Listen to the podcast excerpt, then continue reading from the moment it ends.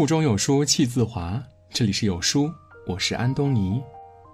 今天我们要分享的是，真正的高情商从来不是做个好人。高情商并不是一味的妥协和委屈自我，迎合他人的喜欢。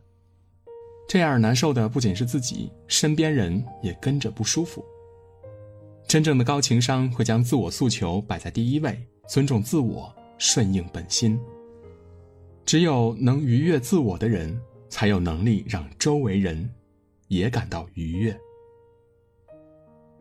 作家维斯托说：“有话直说是一种直面问题的积极态度。”岩将在著作《你能有话直说也是一种才华》中写过一个故事。一位长期定居国外的女士，每次回国探亲访友，朋友们都会买很多糖果、甜点送她当礼物，但问题是，他从来不吃甜食。他很纠结，想告诉大家不要再买糖果了，却又担心让对方难堪。他就想着先收下礼物，等回去后再送给别人。按理说，不吃甜食也是正常的。大可以坦诚地告知对方，可是碍于情面，他难以开口。年复一年，就一直这样自我折磨着。世间所有的情感关系，最忌讳的就是有话不明说。著名辩手黄执中说过：“我们中国人说话呢，都只讲三分，剩下七分用猜的，猜来猜去，都在用真心猜真心，错过好多心。”这又是何苦呢？人活着有话直说最轻松。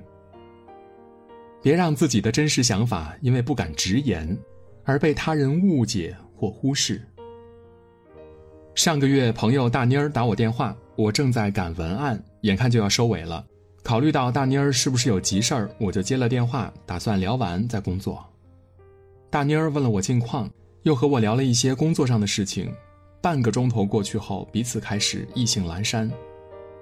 这时候，大妮儿停顿了，支支吾吾地说：“想跟我借点钱。他给孩子换学区房，首付不够。”听到这儿，我是又好笑又无奈。铺垫了大半个小时，重点内容不足一分钟。如果大妮儿一开始就直言她的需求，彼此都能节约时间。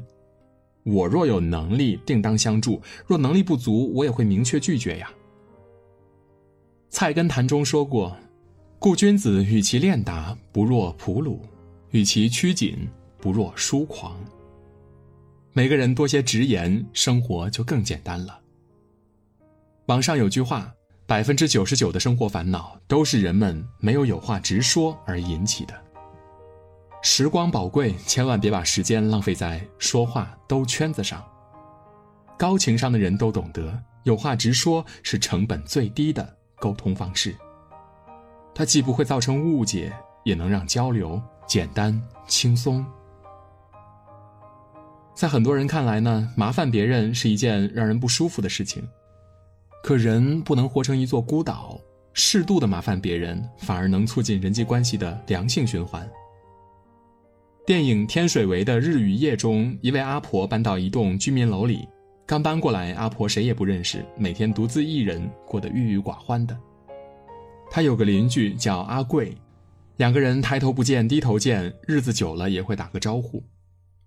阿贵是一个热情的人，他经常主动找阿婆嘘寒问暖，提供帮助。阿婆不想给人添麻烦，就冷漠地拒绝了阿贵。慢慢的，在阿贵的慷慨和温暖中，阿婆开始接受阿贵的帮忙。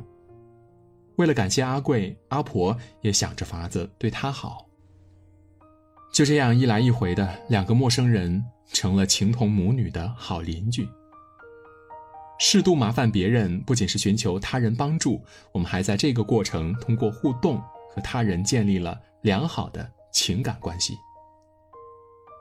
罗振宇的合伙人托布花，在他刚来北京不久时，听到了奥美公司总经理战国祥讲的一节提案公开课。那是托布花第一次了解到提案和 PPT。战国祥讲完之后，托布花勇敢地要到了战国祥的名片。一个月后，托布花工作的公司呢，恰好要准备一份重要提案，托布花就想找战国祥指点一下后续的具体操作，可他又害怕麻烦对方，纠结一番之后，托布花鼓起勇气给战国祥打了电话。他说：“战先生，我是一个小朋友，一个月前听您讲过如何做提案，现在我们有机会做提案了，可是我不知道怎么办，请问您能帮帮我吗？”战国祥不仅没有拒绝他，还约他见面细聊，手把手的教他。这次经历不仅让托布花成功做出了提案，还和战国祥成了朋友。好关系都是麻烦出来的。一书当中呢说过，适度麻烦别人不仅不是坏事儿，相反，正是因为这种麻烦，才令我们有理由彼此接近，建立深度联系。可以说，所有的关系都是麻烦出来的，敢于麻烦别人，才是关系产生的动力。所以，不要害怕麻烦别人，这是我们拉近人际关系的第一步。我们的圈子也是这样打造出来的。知乎上有网友吐槽说，总是不好意思拒绝别人，结果给自己积累了一堆的烦心事儿。其中有一个高赞回答是：懂得拒绝，就是及时给人生止损。生活中总有人拉不下面子拒绝，结果让自己活受罪。同事小齐住在市中心，离他家两公里有一家包子铺，包子做的很地道，特别好吃。有一次，小齐去办事儿，恰好经过包子铺，就买了一些带给部门的同事品尝，大家都赞不绝口。第二天，另一个同事呢就让小齐给他带两个包子当早餐，小齐爽快的答应了。从那以后呢，这位同事就频繁的让小齐带包子。为了买包子，小齐提前半小时起床，骑车过去。买好了再搭公车来上班，一旦堵车，小齐就要迟到了。带了几次包子后，小齐想拒绝，但是每逢同事开口，那些拒绝的话呢，到了嘴边又咽下去了。无奈之下，小齐撒谎说包子铺关门了，结果同事半信半疑，看小齐的眼神也怪怪的。小齐特别憋屈，辛苦买包子的人是自己，怎么现在愧疚的人也是自己呢？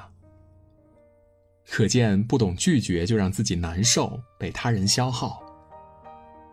国家文津图书奖得主吴军曾经拒绝了一个朋友的请求，朋友请吴军帮忙给他的孩子安排一个去谷歌或者是腾讯实习的机会。看完简历后，吴军直接拒绝了。他对朋友说：“如果自己还在谷歌或者腾讯就职，把简历转给招聘部门是没有问题的，人事会做出判断的。”但是他现在已经离职了，如果要帮忙投简历，就必须通过人情去安排。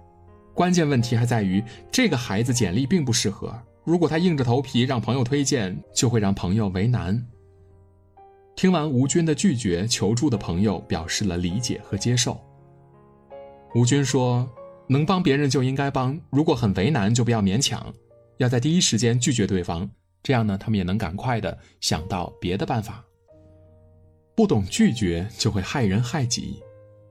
三毛说过：“不要害怕拒绝别人，如果自己的理由出于正当。因为当一个人开口提出要求的时候呢，他的心里根本预备好了两种答案，所以给他任何一个其中的答案都是意料中的。拒绝不是冷漠，而是拒绝不合理要求，拒绝不属于分内之事，拒绝让自己痛苦。”不懂拒绝，不仅会为难自己，也会令对方失望的。学会拒绝，也尊重别人的拒绝，人生才能自在清静，进退有度。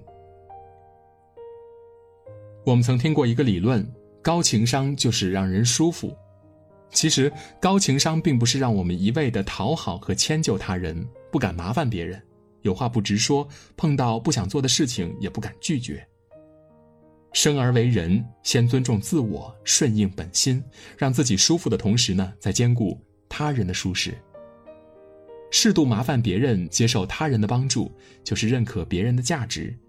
有了这份认可，人际关系才会更稳固。有话就直说，不虚伪仪，增加沟通成本。坦诚直白，就是做人干脆的态度。面对那些自己不愿意也无能为力的事儿，勇敢说不。不必害怕拒绝，他会避免后续无数的纠结和痛苦。真正高情商都懂得，做人只有先让自己舒服了，才有意愿和能力让他人舒服。先活好自己，在愉悦他人，才是人和人之间最好的相处方式。